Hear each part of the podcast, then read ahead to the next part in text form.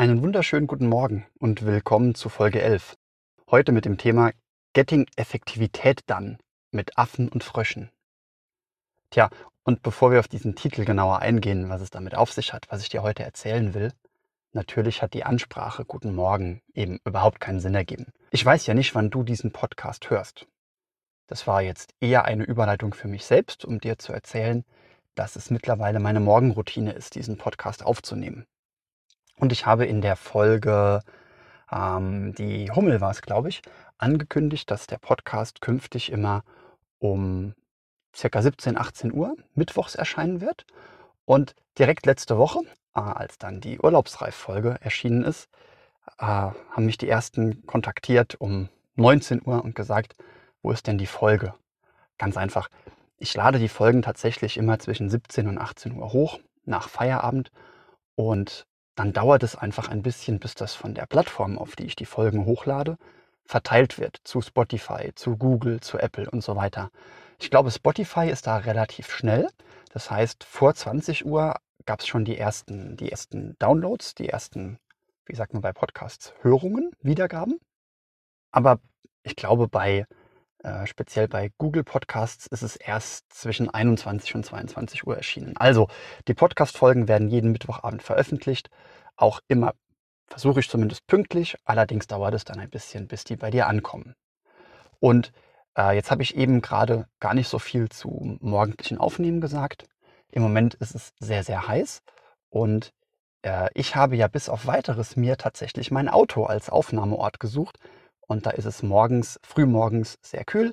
Es ist jetzt äh, fünf vor sechs. Ich bin heute hm, wie jeden Morgen ein bisschen früher aufgestanden und äh, war eine ganz, ganz kurze Runde laufen und nehme jetzt den Podcast auf und nutze äh, diesen kleinen Exkurs jetzt als Ankündigung, dass ich irgendwann mal über Morgenroutinen spreche. Denn Morgenroutinen, das hat jetzt wahrscheinlich jeder mitbekommen, der sich irgendwann mal irgendwie mit Produktivität beschäftigt hat, äh, scheinen was ganz, ganz Wichtiges zu sein. Okay, jetzt aber zur heutigen Folge. Getting Effektivität dann mit Affen und Fröschen. Was will ich dir heute erzählen?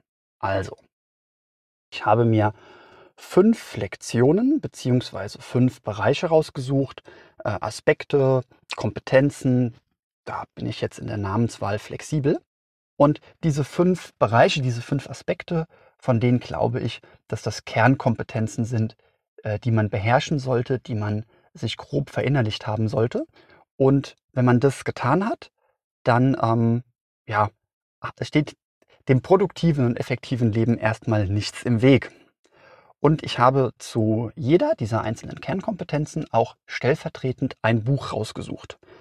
Ich hätte also auch äh, als Überschrift des Podcasts zählen können, äh, die fünf wichtigsten Bücher zur Produktivität. Da ich Listicles, also solche aufzählenden Artikel, egal ob jetzt geschrieben oder gesprochen, aber gar nicht so gerne mag, äh, habe ich das umgekehrt gemacht, habe jetzt mir überlegt, über welche Bücher will ich reden, über welche Kompetenzen will ich reden. Und ähm, dann waren es halt fünf. Ja, Wenn es jetzt aber sechs oder sieben gewesen wären, wäre es auch egal gewesen. Wobei ich glaube, bei Listicles ist es auch egal, ob es jetzt fünf oder sieben sind. Und äh, manche dieser Fertigkeiten bekommen vielleicht auch noch eine eigene Folge. Also die meisten davon hätten es eigentlich verdient. Jetzt aber ganz kurz, was sind denn diese fünf Schlüsselfertigkeiten? Das ist erstens eine Vision, Mission, inneren Kompass bzw. ein Leitbild haben. Zweitens, die Dinge des Alltags geregelt bekommen. Drittens, die richtigen Aufgaben auswählen, denen du dich dann zuwendest. Viertens, sich keine Affen auf den Schulter setzen zu lassen. Da sind wir bei den Affen. Äh, eben das waren gerade übrigens die versteckten Frösche und äh, mit E-Mails gut zurechtkommen. Die Folge ist jetzt so aufgebaut, dass auch wenn du die Bücher, die ich jetzt stellvertretend immer ausgewählt habe, auch wenn du die jetzt nicht im Anschluss lesen wirst, du trotzdem einen Mehrwert aus dieser Folge ziehst. Und wenn du jetzt das Gefühl hast, dass du äh, zu den einzelnen Themen gerne tiefer eintauchen willst oder noch mehr ähm, Benefit, Tipps und so weiter für dich rausnehmen willst, dann warte entweder auf die zugehörige Folge oder wenn du ungeduldig bist, ähm, wie das bei mir dann in solchen Fällen ist, äh, in den Show Notes habe ich dir die Bücher verlinkt. Letzter Kommentar zu den Büchern. Das ist natürlich so, dass die sich überlappen. Ja? Also äh, keines dieser Bücher behandelt zu 100 Prozent nur diesen Kerngedanken und geht niemals in die angrenzenden Aspekte hinein. Ich reduziere die Bücher aber heute auf ihre jeweiligen Kerngedanken. Damit wäre, werde ich den Autoren nicht so wirklich gerecht, aber der Einfachheit halber will ich das jetzt mal, will ich das jetzt mal so tun. Und damit fangen wir mit dem ersten, mit dem ersten Aspekt, mit der ersten Kernkompetenz an. Das ist nämlich eine Vision, Mission, inneren Kompass bzw. ein Leitbild haben. Und das ist das Buch Die sieben Wege zur Effektivität. Dieses Buch von Stephen Covey ist mir deshalb in so guter Erinnerung, weil es das erste Hörbuch war, das ich zum Thema Produktivität überhaupt gehört habe. Eigentlich ist der deutsche Titel Sieben Wege zur Effektivität, der ist sehr, sehr schlecht. Äh, ein besserer Titel wäre eigentlich Sieben Gewohnheiten zur Effektivität, beziehungsweise der englische Titel würde direkt übersetzt bedeuten die sieben Gewohnheiten effektiver Menschen. Ich weiß nicht, warum man jetzt nicht einfach diesen Titel gewählt hat für, den, äh, für die deutsche Übersetzung. Das wäre der passendere gewesen. Aber gut. Jetzt müssen wir zunächst mal effektiv und effizient unterscheiden. Und das kann man eigentlich in einem Satz tun, wo man ein kleines Wort verschiebt. Man kann überhaupt erstmal die richtigen Dinge tun. Also sich überlegen, was muss ich überhaupt tun, um mein Ziel zu erreichen? Das ist Effektivität. Wenn mein Ziel jetzt also ist, ich möchte diesen Sandhaufen von A nach B transportieren, dann ist es richtig, sich eine Schaufel zu nehmen und anzufangen, von A nach B zu schaufeln. Das wird mich zum Ziel bringen. Andere Dinge, die ich jetzt tun könnte, äh, den Sandhaufen erstmal zu sieben damit ich einen schönen, feinen Sandhaufen habe, den ich darüber tragen kann. Oder ähm, erstmal eine Sandburg in dem Sandhaufen zu bauen. Da ist es völlig offensichtlich, das wird mich nicht zum Ziel bringen. Das wäre also keine effektive Maßnahme. Effizient hingegen ist jetzt die Art und Weise, wie ich den Sandhaufen bewege. Ich kann den Sandhaufen mit einer Kinderschaufel bewegen, das wäre jetzt nicht so effizient, oder mit einem großen Spaten oder mit einem Bagger, das wäre dann sehr, sehr effizient. Ich könnte auch auf effiziente Art und Weise den Sand sieben mit einem wunderbar aufwendigen, äh, hochwertigen, teuren Sieb, das mit hoher Geschwindigkeit den Sand dadurch rüttelt. Dann hätte ich effizient den Sand gesiebt. Es wäre aber nicht effektiv bezogen auf mein eigentliches Ziel. Also, Stephen Covey sagt, ich zeige dir sieben Gewohnheiten, die du brauchst, damit das, was du tust, auch in Einklang mit deinen Zielen steht. Damit ist noch nicht zwangsläufig gesagt, dass du das auf eine effiziente Art und Weise machst. Das heißt, dass du damit nicht, ähm, dass du das nicht viel zu langsam tust. Um die sieben Gewohnheiten oder über die sieben Gewohnheiten will ich jetzt eigentlich gar nicht so viel reden. Im Wesentlichen ist es in dem Buch so, dass zu jeder Gewohnheit äh, gehört dort ein eigenes Kapitel. Und die Gewohnheiten sind sowas wie proaktiv sein, äh, mit dem Ende beginnen ist die zweite Gewohnheit. Das würde jetzt also zum Beispiel bedeuten, dass du dir das Ergebnis vorstellst, was willst du am Ende erreicht haben und deine Handlungen danach ausrichtest. Ein anderes äh, Prinzip wäre jetzt zum Beispiel verstehen, um verstanden zu werden. Das heißt, stelle sicher, dass du auch wirklich die Probleme erfasst hast, bevor du mit einer Lösung um die Ecke kommst. Also Stichwort erst, das, äh, erst die Diagnose, dann das Rezept und so weiter. Das sind viele, viele tolle, wichtige Prinzipien und wenn wir mal irgendwann eine eigene Folge über das Buch machen, dann müssen wir da auch im Detail einsteigen. Heute soll es mir nur darum gehen, was denn die Auswirkungen sind, wenn du diese sieben Prinzipien umgesetzt hast. Wenn du also zum Beispiel sagst, ich betrachte Situationen erst aufmerksam, ich höre erst aufmerksam zu, ich stelle mir dann anschließend vor, was am Ende rauskommen soll und so weiter. Du hast am Ende ein Leitbild und Ziele. Gehen wir erstmal kurz auf das Leitbild ein. Das Leitbild sagt, wer will ich eigentlich sein? Auch hier ist sein Tipp, beginne mit dem Ende. Also stell dir vor, jemand schreibt deine Grabesrede. Was schreibt er denn da rein? Schreibt er da rein, also, ähm, so und so war ein äh, allzeit schlecht gelaunter Arbeitnehmer, der niemandem etwas gegönnt hat. Oder äh, soll da stehen, das war ein geschätzter Kollege, ein äh, fantastischer Familienmensch und hat hier und da und hat so Tolles bewirkt und so weiter. Also an dieser Stelle setzt du jetzt dein Lieblings, deine Lieblingsgrabrede ein, die auf dich gehalten werden soll. Du kannst hier auch eine Beschreibung deines großen Vorbildes äh, reinschreiben. Also keine Ahnung, ähm, äh, schafft es wunderbar in seiner Disziplin on top zu sein und ist so inspirierend und so weiter. Und warum brauchst du dieses Leitbild? Dieses Leitbild, dieses Selbstbild, was du von dir entwickelst, ja, also nicht hast, sondern entwickelst und danach natürlich hast, das wird dir helfen zu entscheiden, welche Projekte du angehst.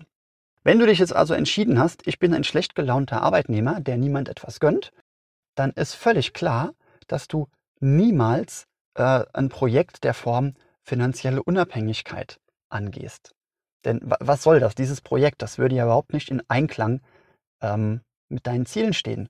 Denn ein finanziell unabhängiger Mensch, der ähm, hat es ja leicht, anderen etwas zu gönnen. Und unser Leitbild war ja, ein schlecht gelaunter Arbeitnehmer zu sein. Also brauchen wir das Projekt finanzielle Freiheit gar nicht anzugehen. Hingegen das Projekt Beschwerdebrief an die Kantine, das wäre ein Projekt, das würden wir sofort angehen. Das ist jetzt ein ziemlich banales, ähm, blödes vielleicht sogar. Nee, ich glaube, das ist ein gutes Beispiel, weil es polarisiert vielleicht. Nein, ein gutes Beispiel für ein blödes Leitbild. So machen wir es. Aber ich denke, es zeigt schon ganz gut, dass in dem Moment, wo du dir ein Ziel formulierst, kannst du überhaupt entscheiden, welche Projekte du angehst. Wenn du wahllos spazieren gehst, kannst du an einer Weggabelung nicht wirklich entscheiden, in welche Richtung du weitergehst. Du musst dann entweder den Zufall entscheiden lassen, das kann mal ganz schön sein, sich treiben zu lassen, kriegt man auch hier und da neue Erkenntnisse, aber du musst an jeder Weggabelung entweder eine Münze werfen oder lange überlegen. Wenn du allerdings einen sprichwörtlichen Kompass in der Hand hast, dann hast du an jeder Weggabelung schnell entschieden, in welche Richtung du abbiegst. Und damit sind es auch die alltäglichen Entscheidungen, aber auch die offenen Ohren. Also wenn jetzt äh, du kommst an diese Weggabelung und du weißt, naja, ich müsste jetzt äh, links lang gehen und wenn ich links lang gehe, dann bringt mich das meinem Ziel näher und jemand anderes sagt, du pass auf, aber da rechts, äh, da kann man so wunderbar Pilze sammeln. Das ist so fantastisch und du sagst, ja, hm, okay, Pilze mag ich eigentlich auch ganz gern, aber hm, jetzt gerade brauche ich keine Pilze. Dann wirst du nicht nach rechts gehen, auch wenn es da schöne Pilze gibt. Dann hast du nicht nur einen Kompass dafür, welche Projekte du angehst, für welche Inspirationen du ein offenes Ohr hast, sondern auch wie du reagierst. Ich hatte schon mal, und jetzt kommt mein typisches Problem, dass ich mir nie merken kann, ob ich etwas in Upspeak oder hier im Podcast gesagt habe. Aber ich habe schon mal gesagt, dass äh, du kannst Teil des Problems oder Teil der Lösung sein. Und wenn du dir jetzt zum Beispiel vornimmst, ich bin Teil des Problems, nein, ich bin Teil der Lösung, oh Gott, ich bin Teil der Lösung und nicht Teil des Problems. Merkst du, da hat sich gerade äh, kurz der schlecht gelaunte Arbeitnehmer in mir äh, zu stark äh, festgesetzt. Also wenn du Teil der Lösung sein willst, der Teil des Problems, dann wirst du in ganz, ganz vielen Situationen, in denen du kurz davor bist, äh, irgendwie pampig, frech zu werden, auszuticken, wirst du noch einmal kurz durchatmen und sagen, halt, stopp, ich wollte doch Teil der Lösung sein. Ich ähm, sage jetzt wahrscheinlich, was mich stört, aber biege dann sofort ähm, in die Lösungs-, in die Synergiesuche und so weiter ab. Okay, soweit. Also, jetzt nehmen wir mal an, du hast es jetzt geschafft, dein Ziel, deinen inneren Kompass, dein Leitbild zu entwickeln. Und jetzt liegt eine Projekt, eine Liste von Projekten auf deinem Tisch, die dich deinem Ziel näher bringen. Und dann sind wir bei der nächsten Kernkompetenz. Und die ist jetzt stellvertretend durch das Buch Getting Things Done gegeben. Und zwar ist das die Kernkompetenz, die Dinge richtig zu tun. Das heißt, wir kamen eben von der Effektivität, die richtigen Dinge tun, und kommen jetzt zur Effizienz, Dinge richtig tun. Denn es ist so, du hast eigentlich Projekte und Ziele und jetzt prasseln Dinge auf dich ein. Das ist das, was ich gerne das Tagesrauschen nenne. Also, du hast dir eigentlich vorgenommen, jetzt machen wir mal ein Beispiel, du hast dir vorgenommen, Spanisch zu lernen. Denn äh, dein großes Leitbild ist es irgendwie als, ähm, als Auswanderer in irgendeinem spanischsprachigen Land zu arbeiten und dort das Leben, Leben, das Leben deiner Träume zu führen. Also ist das nächste wichtige Ziel, Spanisch zu lernen. Jetzt hast du dir zum Beispiel einen Abendkurs gebucht, der ist einmal die Woche und musst dafür regelmäßig lernen. Und jetzt stellt sich dieses regelmäßige Lernen aber als gar nicht so einfach dar, denn es gibt genug Ablenkungen, die sonst so auf dich einprasseln. Die Dinge um dich rum wollen organisiert werden. Und David Allen, der Autor von Getting Things Done, würde jetzt also sagen, versuch das erst gar nicht in deinem Kopf zu planen, sondern plane am besten verschriftlicht. Das ist ja auch ein Mantra, was ich hier ständig raushaue. Plane schriftlich. Alles, was dir im Kopf rumspukt, wird aufgeschrieben. In dem Moment bekommst du Ruhe in den Kopf, kannst klar denken, bist überhaupt empfänglich für das ganze Entscheidende, was da in dem Tagesrauschen zwischendrin immer wieder steckt. Und durch diese Befreiung von mentalen Lasten hast du jetzt überhaupt die Chance, genug ja, Hirnkapazität freizumachen, um dein Projekt überhaupt durchzuziehen in diesem ganzen Tagesrauschen, in der Lautstärke des Tages, in der Lautstärke des Lebens. Das Ganze wird dann auch immer wieder relativ äh, detailliert, also relativ konkret, obwohl eigentlich Getting Things Done jetzt nicht konkret sagt, du musst das aber in Evernote machen oder du musst das aber in Todoist machen. Aber äh, solche konkreten Sachen wie, äh, nehmen wir mal an, du möchtest am nächsten Morgen, hast du irgendwas, was du unbedingt mitnehmen musst. Du musst irgendwas mit auf die Arbeit nehmen oder du hast einen dringenden Brief, der am nächsten Morgen in den Briefkasten geworfen werden muss. Was machst du am Abend vorher mit dem Brief? Vermutlich wirst du sowas machen, wie ihn auf deine Autoschlüssel zu legen. Oder du legst den Brief irgendwie, du, du klemmst ihn in den Türrahmen, du lehnst ihn an die Haustür an, sodass du am nächsten Morgen irgendwie darüber stolpern wirst. Und genau um solche Techniken geht es. Das sind, man, äh, das sind dann bei Getting Things Done eher die Kontextlisten. Aber im Allgemeinen gesprochen ist das nur die Kunst, sich Dinge so zurechtzulegen und von keinem Ding vergessen, es dir zurechtzulegen. Also Vollständigkeit der zurechtgelegten Dinge und die Dinge auf die richtige Art und Weise korrekt hinzulegen, sodass du garantiert zum richtigen Zeitpunkt drüber stolpern wirst. Und das jetzt eben auf Aufgaben übertragen. Und weiterhin ist es so, dass David Allen auch Tipps gibt, wie du Projektplanung machen solltest. Also, du möchtest ähm, jetzt zum Beispiel, du hast das Projekt Spanisch lernen und jetzt würde dich David Allen äh, mental dabei unterstützen, wie du jetzt also dieses Projekt Spanisch lernen korrekt zerteilst, so dass es in ausführbare Schritte äh, zerfällt. Wir haben dann also zusätzlich zu dem Kontextdenken, das Kontextdenken ist das Bereitlegen von Dingen, sodass du zum richtigen Zeitpunkt drüber stolperst, haben wir jetzt also das nächster Schritt denken, Next Action Thinking nennt er es. Und in dem Moment, wo er auf die Projektplanung eingeht, tut er das auch aus verschiedenen Perspektiven. Machen wir wieder das Beispiel, du willst äh, deinen Traumjob in irgendeinem spanischsprachigen Land machen, dann kannst du aus der höchsten Perspektive, hast du erstmal überhaupt äh, den Blick auf dich selbst in dieser Situation, auf die du hinarbeiten willst. Also du hast das Ziel im Sinn. Auch da äh, würde Stephen Covey äh, grüßen und sagen, ja genau, das sage ich ja auch, beginne mit dem Ende. Und David Allen würde sagen, ja, das ist ja einfach nur unsere Projekte aus der höchsten Perspektive betrachtet, wo man das Ende schon sehen kann. Dann geht David Allen eins tiefer und sagt, naja, und jetzt musst du dir halt Meilensteine setzen, also größere Meilensteine. Du musst jetzt sagen, äh, um das hinzukriegen, musst du doch jetzt Spanisch lernen. Du musst dir das Land aussuchen. Du musst ähm, mit den Gepflogenheiten dieses Landes vertraut sein. Du musst dann wahrscheinlich genügend Reisen in dieses Land unternehmen, um rechtzeitig vorher die Kultur aufzusaugen und zu wissen, was dort so abgeht. Das wäre jetzt also die größeren Projekte in der richtigen Reihenfolge identifizieren. Und dann geht es immer tiefer bis zu dem Punkt, wo er sagt, okay, du willst jetzt also Spanisch lernen. Äh, dein nächster Schritt ist, informiere dich, wann bei dir der nächste Spanischkurs ist. Fertig. Jetzt, wo wir also identifiziert haben, was alles als nächstes getan werden könnte. Also hm, das, das ähm, Auswandererbeispiel habe ich jetzt gerade so dargestellt, dass äh, du jetzt also in deiner To-Do-Liste stehen hast, einen Spanischkurs raussuchen. Und das wäre jetzt auch schon, um dein Ziel zu erreichen, der nächste wichtige Schritt, den du unbedingt tun solltest.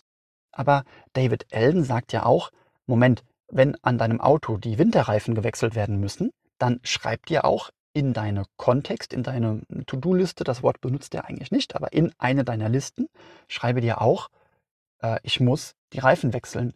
Genauso wie du dir in deine To-Do-Liste schreibst, ähm, ich will mein äh, Netflix-Abo kündigen, ja oder nein und so weiter. Das heißt, deine To-Do-Liste, deine Kontextlisten sind relativ voll. Und es ist jetzt gar nicht so sicher, dass du jetzt automatisch den Spanischkurs als nächstes auswählst. Vielleicht hast du jetzt gar keine Lust, dich damit zu beschäftigen, irgendwelche Beschreibungen zu lesen, irgendwelche ähm, Vorlesungsverzeichnisse an der Universität zu wälzen und du schiebst diese Aufgabe immer vor dir her. Und damit kommen wir zum ersten von beiden Tieren und zu Kernkompetenz Nummer drei, nämlich die richtigen Dinge auswählen. Und das bringt uns zum Buch Eat That Frog von, from, von Brian Tracy. Da will ich schon mal auch irgendwann demnächst eine eigene Folge ankündigen. Eat that frog würde man jetzt vielleicht auf Deutsch übersetzen, eine Kröte schlucken. Und da muss man jetzt ein bisschen aufpassen, denn im Deutschen äh, ist eine Kröte schlucken sowas wie etwas zu tun, ähm, das man aufgezwungen bekommt. Also jemand sagt, ich verdonnere dich jetzt dazu, dies und jenes zu tun und äh, dir bleibt keine andere Wahl, also musst du es tun, du musst die Kröte schlucken. Brian Tracy meint es allerdings etwas positiver. Also das ist immer noch eine Kröte, ein hässlicher Frosch, der geschluckt werden will. Das ist immer noch eine Sache, auf die du keine Lust hast. Aber in der Darstellung von Brian Tracy sind das Aufgaben, die du trotzdem tun solltest, weil sie dich deinen Zielen näher bringen. Das heißt, du hast jetzt viele Aufgaben in deiner Liste, die als nächstes getan werden können. Und diese Aufgaben, die sind unterschiedlich einfach, die machen dir unterschiedlich viel Spaß, die sind aber auch unterschiedlich in ihrem Einfluss auf dein Ziel. Das heißt, manche dieser Aufgaben werden effektiv sein, manche nicht. Und Brian Tracy sagt, die Aufgabe, die dich deinem Ziel am nächsten bringt, die tust du als nächstes. Und das wird meistens die schwierigste und unangenehmste Aufgabe sein. Oder umgekehrt formuliert, schwierige, unangenehme Aufgaben werden dich meistens deinem Ziel deutlich schneller nahe bringen oder den größten Schritt nach vorne bringen. Also fang damit an. Es hat einen positiven Aspekt. Wenn du also in der To-Do-Liste ein unangenehmes, einen unangenehmen Schritt hast, der aber trotzdem irgendwie getan werden muss, dann ist es nicht schön, das aufzuschieben. Denn dieser Frosch, der bleibt da sitzen, der klotzt dich die ganze Zeit an und bei jeder Kleinigkeit, die du dir vorher zurechtlegst und die du zuerst tun willst, um den Frosch zu vermeiden, bei jeder Kleinigkeit bleibt dieser Gedanke im Hinterkopf, okay, ich muss den aber heute noch schlucken, diesen blöden Frosch. Also mach es zuerst. Und weil ich jetzt schon relativ lange rede, will ich gar nicht tiefer äh, darauf eingehen. Ich hatte mir eigentlich im Vorfeld überlegt, dass ich dir jetzt noch erzähle, warum die Eisenhower-Matrix Schrott ist, was das ist und warum das Schrott ist. Auch dazu ein eigener Beitrag. Und Jetzt habe ich, glaube ich, allein heute schon wieder mindestens zwei eigene Beiträge angekündigt. Bei der Gelegenheit, immer wenn ich einen eigenen Beitrag ankündige, schreibe ich mir das auch auf. Und das ist etwas, was sowohl David Allen als auch Brian, Tracy's, äh, Brian Tracy sagen, schreib dir eh alles auf. Ich muss jetzt ein bisschen gegen den Drang ankämpfen, schneller zu reden, weil ich schon so viel geredet habe und eigentlich habe ich vor, dass die Folgen immer unter einer halben Stunde bleiben. Hm, das könnte heute nicht klappen. Also, äh, Eat That Frog und all deine Frösche hast du normalerweise auch in Schriftform vor dir und der schlimmste, größte, hässlichste wird sofort gegessen. Und du machst nichts anderes, bis dieser Frosch gegessen ist und dazu kommt eine eigene Folge. Nächstes Tier, Monkey Management, also das Management von Affen. Das Stichwort Tagesrauschen ist schon gefallen und im hektischen Alltag haben viele Leute Ideen, was du so alles tun könntest, außer an deinen Projekten zu arbeiten. Das sind dann die bösen, in Anführungszeichen, die bösen Kollegen und vielleicht auch die bösen Vorgesetzten, die entscheiden, hey, du musst unbedingt was für mich tun, du musst mir unbedingt zuarbeiten. Es könnten aber auch Freunde sein, die dich um irgendwelche Gefallen bitten. Und manchmal kannst du dazu vielleicht nicht Nein sagen. An der Stelle einen Einschub. Ich habe jetzt fünf Themen ausgewählt, exemplarisch. Da gibt es aber jede Menge Randthemen. Also ich gehe jetzt heute überhaupt nicht auf so eine Kompetenz ein wie Kommunikation, Nein sagen. Also na doch, mit Monkey Management tue ich das eigentlich schon. Ähm, ich gehe jetzt aber auch nicht auf sowas ein wie Präsentationstechnik, Schreibstil und so weiter. Das sind auch mal eigene Folgen. Nun, die Analogie im Monkey Management ist jetzt also, ein Kollege kommt zu dir und möchte einen Gefallen von dir haben, möchte eine Zuarbeit von dir haben, einen Beitrag. Und in seinem Bild kommt der Kollege mit einem Affen auf der Schulter zu dir und in dem Moment, wo der Kollege wieder geht, ist der Affe auf deine Schulter gehüpft. Und so kann dein Büro relativ schnell ein ganzer Zoo von Affen sein, die ursprünglich gar nicht dir gehört haben. Das ist das Tagesrauschen, das Tagesrauschen in Affenform. Brian Tracy geht jetzt davon aus, dass du eine Führungskraft bist und dass das deine dir unterstellten Mitarbeiter waren, die versucht haben, diese Affen bei dir abzuladen. Und er schreibt aus dieser Perspektive. Das sorgt dafür, dass nicht jeder Tipp, den er hat, auch anwendbar ist, wenn du jetzt keine Führungsposition inne hast. Dennoch ist es insgesamt so, dass einige, dass einige Tipps in dem Buch sehr, sehr nützlich sind.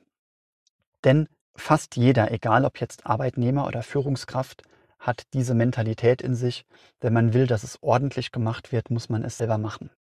Und in dem Moment, wo weit mehr als die Hälfte der Leute der Meinung sind, überdurchschnittlich gut zu sein, ist völlig klar, dass nicht alle recht haben können.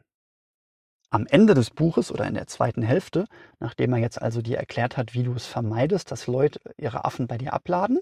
Und wo ich jetzt schon gesagt habe, da ist der ein oder andere Tipp speziell für Führungskräfte. Und manche Tipps, viele Tipps sind aber auch für Arbeitnehmer, die in einer Hierarchie mit den affenabladenden Kollegen stehen, auch anwendbar, wird eben gegen diese Mentalität angekämpft. Das heißt, du bekommst Hinweise an die Hand, wie du freundlich, konstruktiv diese Affen nicht bei dir auf die Schulter springen lässt.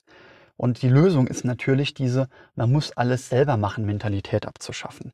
Aber auch Kontrollreflexe zurückzufahren, Vertrauen aufzubauen, dass Kollegen auch in der Lage sind, Dinge richtig zu machen, dass nicht dein Weg der einzige richtige ist. Aber eben auch, wie man aus dieser erlernten Hilflosigkeit rauskommt. Was ist denn erlernte Hilflosigkeit? Ganz einfach. Wenn du Leute unterstützt, coacht, ihnen erklärst, wie Dinge gehen, dann ist es ganz normal, dass diese Leute einen bequemen Ansprechpartner haben. Ich mache mal ein ganz, ganz plattes Beispiel. Ich habe zu Hause einen Sprachassistenten im Wohnzimmer stehen. Und ich würde nicht mehr aufstehen, zum Bücherregal gehen, ein Lexikon in die Hand nehmen, um von irgendeinem Land die Hauptstadt rauszusuchen. Ich bleibe selbstverständlich bequem sitzen und rufe einfach in den Raum, ähm, zum Beispiel, okay Google, was ist die Hauptstadt von XYZ? Das ist, ohne dass ich da jetzt ein Problem damit habe, eine erlernte Hilflosigkeit. Ich habe mich daran gewöhnt, dass es bequem ist, in den Raum reinzurufen, was ist die Hauptstadt von? Jetzt nehmen wir mal an, meinen Sprachassistenten würde das stören. Der wäre genervt davon, dass ich ihm ständig solche Fragen stelle, die auch im Lexikon drinstehen. Was sind jetzt Techniken, um das zu vermeiden? Also äh, ganz platt gesprochen, könnte man jetzt zum Beispiel nicht immer die Frage beantworten, sondern könnte sagen, ähm, hast du es im Lexikon nicht gefunden? Oder was sagt denn das Lexikon dazu? Hast du es mal im Lexikon nachgeschlagen? Muss man ein bisschen vorsichtig sein, dass das nicht besserwisserisch und, und pampig klingt. Wenn man das aber freundlich macht, und das kann man freundlich hinkriegen, wird der andere irgendwann denken, okay, stimmt, ich hätte eigentlich auch selbst nachschauen können. Manchmal reichen solche einfachen, solche einfachen Cues schon. Ein anderes Mittel, was da sehr, sehr gut funktioniert, ist sowas zu sagen wie, ah, die Hauptstadt von, du kein Problem, kann ich dir gleich sagen, aber eine Bitte, ich muss gerade noch eine Sache fertig machen. Könntest du gerade in 20 Minuten nochmal zu mir kommen? Dann erzähle ich dir gerne, was die Hauptstadt von so und so ist. Und derjenige, den man jetzt gerade auf 20 Minuten vertröstet hat, dem hat man ja prinzipiell Hilfsbereitschaft signalisiert. Äh, der wird aber dann die 20 Minuten nutzen, um es dann doch selbst nachzuschlagen normalerweise. Weil äh, 20 Minuten sind auch zu kurz, um noch was anderes anzufangen. Und jetzt muss man diese Techniken im Alltag halt in der richtigen Reihenfolge einsetzen oder nein, in der richtigen Dosierung. Das heißt, man muss manchmal wenn man genau weiß, das würde er jetzt selbst rauskriegen, wenn er mal fünf Minuten googelt, dann macht man sowas wie, äh, komm doch bitte in 20 Minuten nochmal, jetzt gerade habe ich keine Zeit und die Wahrscheinlichkeit, dass er gar nicht mehr auftaucht, ist relativ groß und es kommt nur eine E-Mail, hat sich erledigt, hab's gefunden. Ab und zu muss man sowas machen wie, hast du es mal im Lexikon nachgeschlagen? Ab und zu ist aber auch richtige, der richtige Weg, sich zu überlegen, was ist denn die große innere Hürde, dass der Mitarbeiter jetzt selbst aufgestanden ist, hat das Lexikon geholt, hat da drin nachgeschlagen. Vielleicht ist das Bücherregal zu weit weg von den Arbeitsplätzen. Vielleicht hätten wir die Bibliothek nicht in den Keller bauen sollen. Ja? Das ist genauso wie, wenn man durch äh, einen Park spaziert und man sieht da ausgetretene Trampelpfade. Dann kann ein Reflex sein, da ein Schild hinzustellen und zu sagen, du böser Parkbesucher, du hast die Rasenfläche nicht zu betreten. Oder man kann sagen, warum haben die Leute hier einen Trampelpfad? Ah, die haben hier einen Trampelpfad, weil sie mir sagen wollen, hier ist die offizielle Wegführung unbequem. Also was machst du? Du pflasterst dort einen ordentlichen Weg hin. Und wenn der Weg dann schräg da durchgeht, dann ist es so. Ja? Gut, und damit kommen wir jetzt zum letzten Buch für heute. Und das ist ein Buch, was du Stand heute noch überhaupt gar nicht kaufen kannst. Das ist nämlich mein bald erscheinendes Buch über E-Mail-Produktivität. So, und jetzt erlaube ich mir mal ein ganz klein bisschen Eigenwerbung zu machen. Wir bekommen tagsüber tonnenweise E-Mails. Und das Charakteristische von E-Mails ist es, dass das Affen in elektronischer Form sind. Affen in elektronischer Form, die gemanagt werden müssen. Wer jetzt über E-Mail-Produktivität was lernen will, der kommt relativ schnell zu dem Stichwort Inbox Zero. Also äh, Posteingang auf Null halten. Das ist ein sehr, sehr strenges Ziel, ein sehr ehrenwertes Ziel, aber auch sehr hart im Alltag zu erreichen und beizubehalten. Und in dieser strengen Form scheitert es bei den meisten. Deswegen habe ich es in meinem Buch, in meinem Ratgeber so geschrieben, dass man sagt, wir wollen gar nicht Inbox Zero erreichen, wir wollen ein entspanntes Ziel erreichen, wir wollen ein optimales Aufwand-Nutzen-Verhältnis. Diese Art und Weise ist der Ratgeber gestrickt. Der wird hoffentlich ganz, ganz bald erscheinen. Der erscheint so bald, wie es mir gelingt, die Frösche zu schlucken, die ich bis dahin noch schlucken will. Also, jetzt habe ich aber das den Mund aufgerissen und habe es großmundig angekündigt. Jetzt muss ich auch Wort halten, dass das sehr, sehr bald erscheint. Und ähm, damit du dieses, äh, damit du das Erscheinen nicht verpasst, habe ich die große Bitte oder den großen Vorschlag an dich. Geh doch auf meine Webseite und da findest du unter dem Stichwort Literatur findest du auch ein kleines Coming Soon zu dem Buch E-Mail-Produktivität. Und ich würde mich riesig freuen, wenn du dich in meinen E-Mail-Verteiler einträgst. Ich verspreche dir auch, dass du einen großen Mehrwert davon hast. Also zum einen werde ich in diesem Newsletter äh, den Fokus immer auf Content legen, aber da muss ich dir gar nichts vormachen. Äh, natürlich möchte ich dich mit diesem Newsletter unter anderem auch daran erinnern, wann mein Buch erscheint, weil ich die große Hoffnung habe, dass das Buch für dich wertvoll ist und äh, du es dir auch kaufen wirst. Also, so ehrlich will ich dann mit dir sein. Als kleinen Bonus wird es natürlich zu, äh, zum Start einen, einen kleinen, eine kleine Vergünstigung, einen kleinen Vorteil äh, für dich geben, speziell für Newsletter-Abonnenten. So, so viel äh, Ende Werbung in eigener Sache. Fassen wir nochmal ganz kurz zusammen. Also, du brauchst eine Vision, eine Mission, ein Leitbild, an dem du die Projekte, die überhaupt angegangen werden müssen, ausrichten kannst. Wenn du dann dein Ziel vor dir hast, brauchst du Techniken, um das alles zu managen, um dich mit diesen Aufgaben, mit diesen To-Dos auseinanderzusetzen, damit dir nichts durchrutscht. Brauchst du also ein gutes Task-Management-System und das leistet Getting Things Done. Wenn du dann alles gemanagt hast, alle Dinge, die potenziell getan werden können, geht es darum, die richtigen Dinge auszuwählen.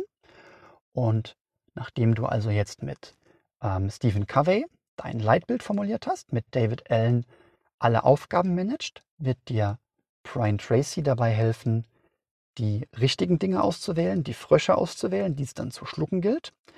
Dann wird dir Jan Roy Edland, das ist der Autor von Monkey Management, wird dir dabei helfen, dass dir andere nicht Affen auf die Schulter setzen, die dich davon abhalten, deine Frösche zu schlucken.